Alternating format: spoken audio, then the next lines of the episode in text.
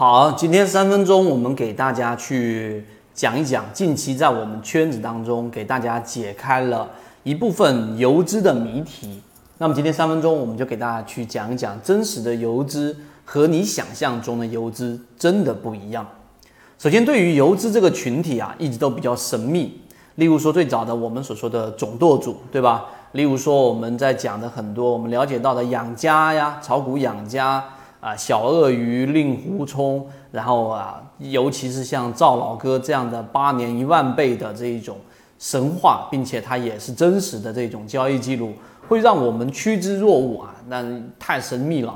但是呢，会有很多的东西，其实我们在游资的这一个专栏里面，在游资的这一个话题当中，给大家去拆分开了。其中有几个点，第一个，可能我们心目中当中认为游资往往都是去用利用通道优势。去打一字板的啊，像炒股养家，它就有这样的一个通道优势。但是我告诉给大家，很多游资或者百分之八十以上的游资都不是用通道优势，都不是用利用通道优势来打一字板的。为什么？因为一字板啊，它都是我们到现在这一种生态当中都属于狼多肉少。第二个，它没有办法容纳足够大的资金，所以包括在当时很早之前啊，总舵主。如果你不知道，你自己去百度一下。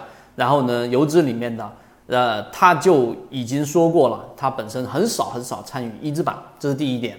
第二点，有人认为现在市场环境生态改变了，对吧？龙虎榜虽然还在，但是游资的操作手法千变万化。我告诉给大家，真正游资现在游资的这一种操作手法呢，在二零零三年那一波所有的游资前辈啊，刚才我说的总舵主，对吧？张盟主。还有当时的这个 A 神 Asking，然后呢，这些游资其实早就已经玩透玩烂了，玩得滚瓜烂熟。因为游资的方法无外乎就是我们说的这一种：第一打板吗？对不对？第二就是我们说半路板吗？第三个就是低吸板吗？对吧？还有一些手法，这些手法基本上在老游资的这一种交易模型当中早就已经玩得滚瓜烂熟了。这是第二点。第三点。大家心目中是不是认为游资非常非常的注重技术分析？也就是说，他们是纯技术派，就不会看长远的。但实际上呢，无论是在最灿烂、最辉煌的二零零三年那一段，到二零零七年那一段游资崛起的那一段，还是在二零一五年、二零一六年、二零一七年欢乐海岸那一个盛世年代里面的游资，他们其实真的，或者说是。啊，对于技术分析的依赖性没有大家想象中的那么高。我记得很清楚，有好几个游资圈里面的大佬，他们都同样的说出过，技术分析这个东西我并不是很看重。那看重的是什么呢？我很看重的是对于市场的一个氛围和一个大的方向。只要大方向对了，碎步上行，然后呢，偶尔的一波大盈利，长期的就是上。碎步上行的这一种小盈利跟小亏损对冲掉自己的整个成本，那么真正的才是这样的一种资金成长曲线。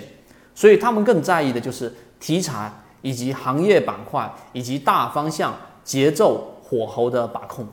所以今天三分钟我们分享了游资的这一种正确的一种认识，以及游资三个比较重要的核心点。如果对于游资话题你感兴趣的话，可以找到我们完整版视频，我会拆分更多游资的内容给大家。